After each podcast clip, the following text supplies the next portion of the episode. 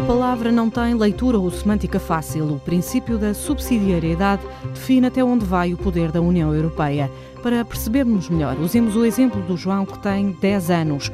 O João tem de tentar fazer os TPCs sozinho, mas às vezes precisa de ajuda da mãe. Ora, a mãe não deve fazer os trabalhos pelo João, deve apenas orientar. O mesmo se passa na União Europeia. O que é da responsabilidade de cada Estado-membro deve ser tratado por cada Estado-membro. Mas se um país europeu estiver em apuros para resolver alguma questão, a União Europeia dá uma ajuda.